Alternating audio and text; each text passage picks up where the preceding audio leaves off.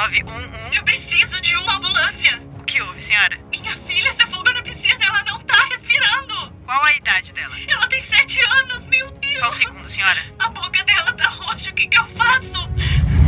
No ano de 2007, os Estados Unidos ficaram chocados ao saber que uma criança de apenas 7 anos estava num tribunal testemunhando contra a própria mãe. Amanda Larris teve que judicialmente ir de encontro com as palavras do próprio filho para tentar provar inocência. Eu me chamo Fábio Carvalho e esse é o projeto Arquivo Mistério, um podcast que, apesar de ter episódios um pouco curtos, eu tento ao máximo produzir eles de um jeito que faça você se envolver na narrativa.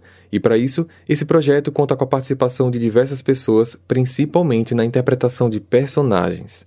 Recados dados, vamos para o caso de hoje.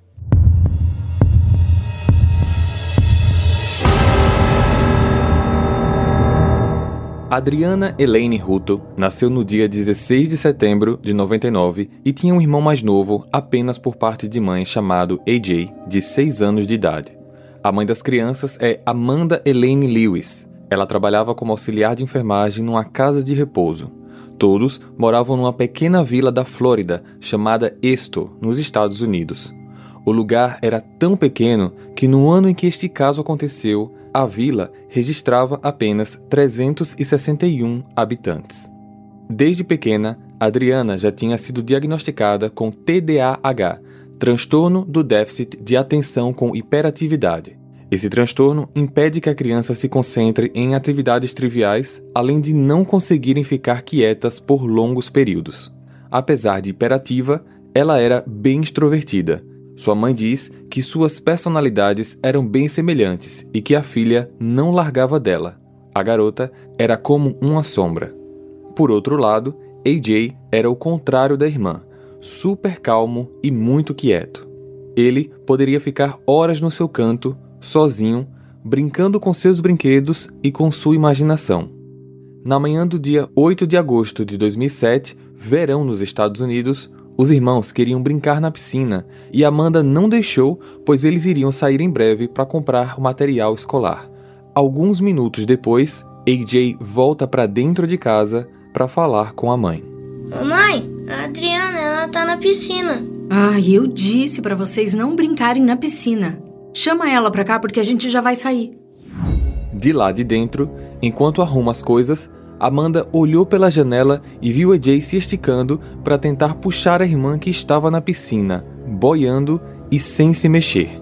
Rapidamente, ela correu para fora e, quando chegou perto, entrou em desespero. Ela tirou a menina da piscina e ligou imediatamente para o 911. 911? Eu preciso de uma ambulância. O que houve, senhora? Minha filha se afogou na piscina, ela não tá respirando. Qual a idade dela? Ela tem sete anos. Só um segundo, senhora. A boca dela tá roxa, o que, que eu faço? A ambulância chegou muito rápido e, pelo fato da ligação ter sido feita para o 911, a polícia também compareceu. Eles tentaram reanimar a garota, mas sem sucesso, e decidiram então levar ela para o hospital. O irmão e a mãe foram na ambulância. No caminho, Amanda ligava desesperadamente para a mãe, que não conseguiu atender ao telefone por estar trabalhando. Ela então ligou para o seu padrasto, Charles Burns, e pediu que ele fosse ao hospital. Lá, quem atende a ocorrência é a doutora Linda Fox. Nesse tempo, o padrasto de Amanda chegou ao hospital e, como eles não faziam ideia de quanto tempo o procedimento lá dentro iria durar, ela pediu que Charles levasse AJ com ele de volta para casa. Amanda esperou por mais ou menos uma hora e às 5 da tarde a doutora foi ao seu encontro. Olha, quando a Adriana chegou aqui, o pulso dela estava muito fraco. Nós fizemos o possível para tentar salvá-la, mas ela não resistiu. Amanda não sabia o que dizer. A senhora está bem? Sim. Entendeu tudo o que eu disse? É. Onde fica a máquina de comida? Ela nunca tinha visto uma reação assim de uma mãe que tinha acabado de perder um filho, principalmente este filho sendo uma criança. Mas ela poderia estar em choque, incrédula. Todos trataram o acidente como afogamento acidental. A piscina tinha 5 metros e meio de diâmetro e 1,20 metro e 20 de profundidade. Estava cheia, mas sem as escadas de acesso, pois esta estava guardada no galpão. Foi verificado que um carrinho das crianças estava ao lado, além de uma panela dentro da piscina. Foi deduzido então pela polícia que Adriana subiu no carrinho com a panela para tentar pegar algum inseto que boiava e, por descuido, caiu. Naquela mesma noite, enquanto digitavam o relatório, eles receberam uma ligação do Charles. Olha, vocês precisam conversar com meu neto, o, o irmão da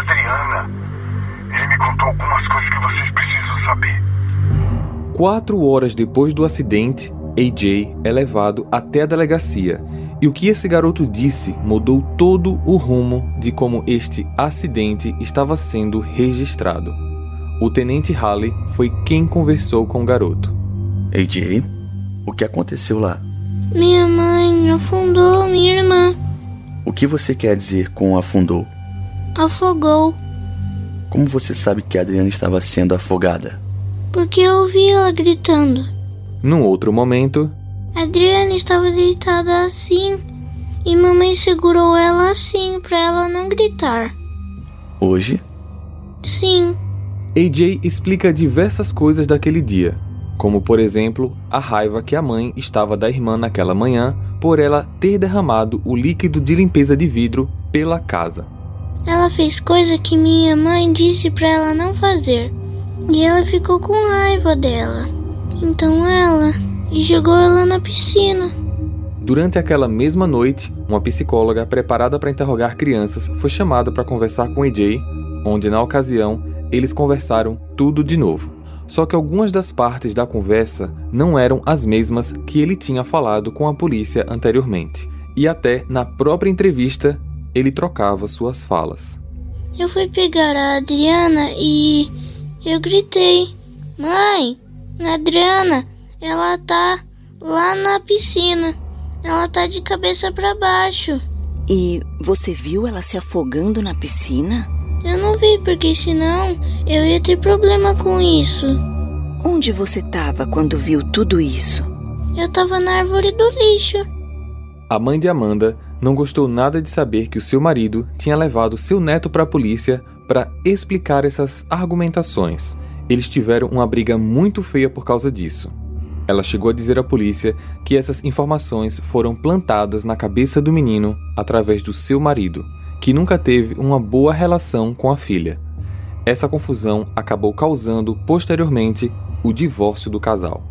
Apesar dos fatos não serem precisos, isso despertou na polícia um alerta sobre a mãe dos garotos. Eles começaram a investigar e descobriram que o que Amanda dizia sobre Adriana em relação à amizade que elas tinham, o carinho, sobre elas serem próximas, não condiziam com as falas de algumas das testemunhas. Ela, na verdade, tinha um relacionamento problemático com a filha. Amanda fazia parte da Guarda Nacional e, quando Adriana tinha apenas seis meses, ela foi chamada para servir e deixou a filha nos cuidados da mãe. Ao retornar, a criança já apresentava o comportamento de TDAH e ela, por sua vez, não soube lidar com a situação. As reclamações eram constantes sobre o comportamento da filha. Na casa, as crianças viviam em plena sujeira. Um forte cheiro de urina estava impregnado nos colchões e nas roupas.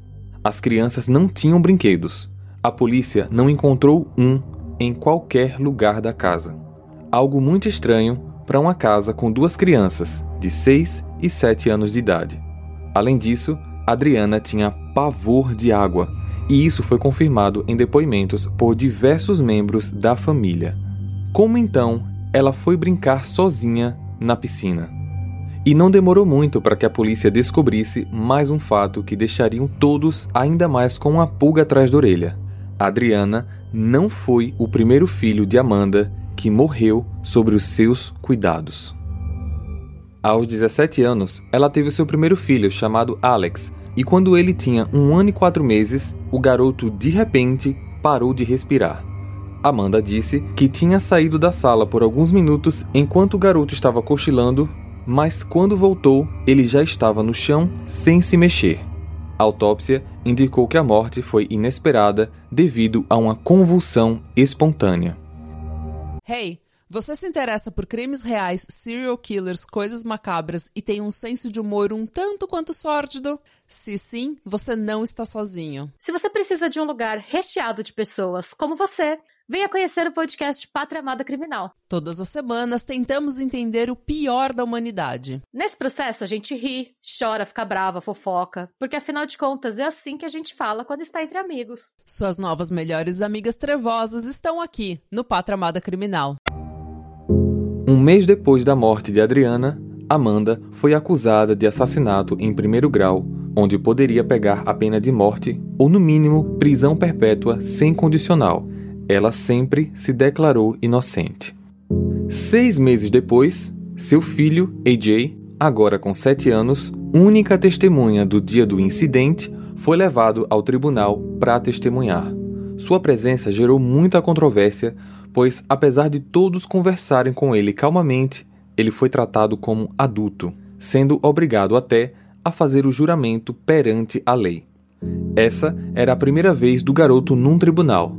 AJ estava tão perdido que mal conseguiu ver que sua mãe também estava lá. O promotor responsável por interrogá-lo foi Larry Basford. AJ, você sabe a diferença entre verdade, mentira e história? Não, senhor. Se eu te disser que sua mãe está aqui no tribunal agora, isso seria verdade? Não, senhor. Se não é verdade, onde está sua mãe? Na prisão. Seria então impossível ela estar aqui hoje, correto? Sim. Aquela moça ali, sentada naquela mesa, você já viu ela antes? Quem é ela? Minha mãe. Então você consegue reconhecer sua mãe? Sim, senhor. AJ não conseguiu parar de chorar e foi retirado do tribunal para se recuperar. Minutos depois, ele retorna e nessa nova parte do depoimento, ele mostra um desenho que fez no decorrer desses seis meses. Quem é essa pessoa aqui? Minha mãe. E o que ela está fazendo? Matando minha irmã. Apesar das informações cedidas por AJ, ele se contradisse em alguns momentos. Ao terminar, ele foi conduzido para a saída. No caminho, ele sorriu e acenou para a mãe. O advogado de Amanda alegou que o depoimento de AJ não poderia ser levado a sério, pois existiam inúmeras inconsistências. Já o promotor informou que, apesar da pouca idade do garoto, foram identificadas exatas 27 informações que foram confirmadas. Além disso, ele não era a única testemunha a lançar dúvidas sobre a personalidade de Amanda. Três meses antes do incidente, ela estava furiosa no trabalho, falando para todos que sua filha tinha riscado o banco do seu carro novo com uma caneta permanente. Diversas colegas afirmaram que ela resmungava falando que iria tirar a vida da filha. Amanda alegou que esses momentos foram expressão de força do momento, mas que nunca teve intenção de tirar a vida da filha.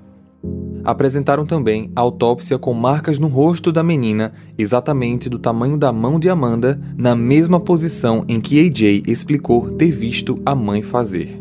A defesa alegou que as marcas poderiam ter sido causadas durante o processo de salvamento.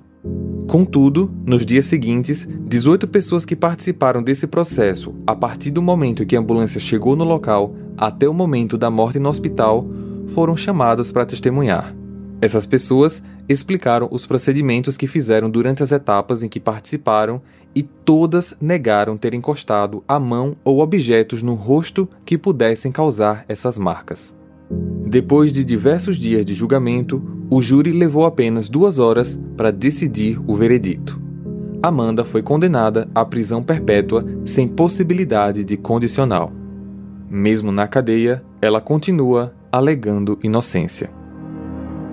No ano de 2010, ela deu uma entrevista explicando publicamente sua versão dos fatos, mas ao final ela foi surpreendida com uma informação. Eu estou apelando e.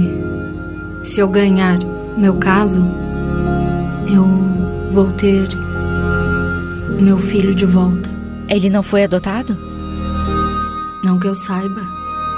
AJ foi adotado. Você não sabia disso? Não.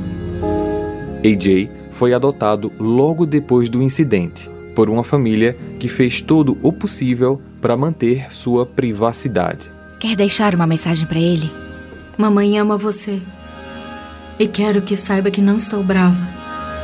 Eu quero que ele seja feliz, que faça o bem. E eu espero que um dia eu possa encontrá-lo de novo.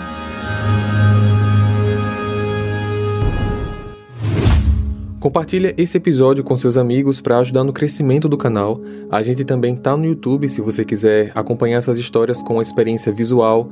E eu vejo vocês então no próximo caso. Combinado? Até lá.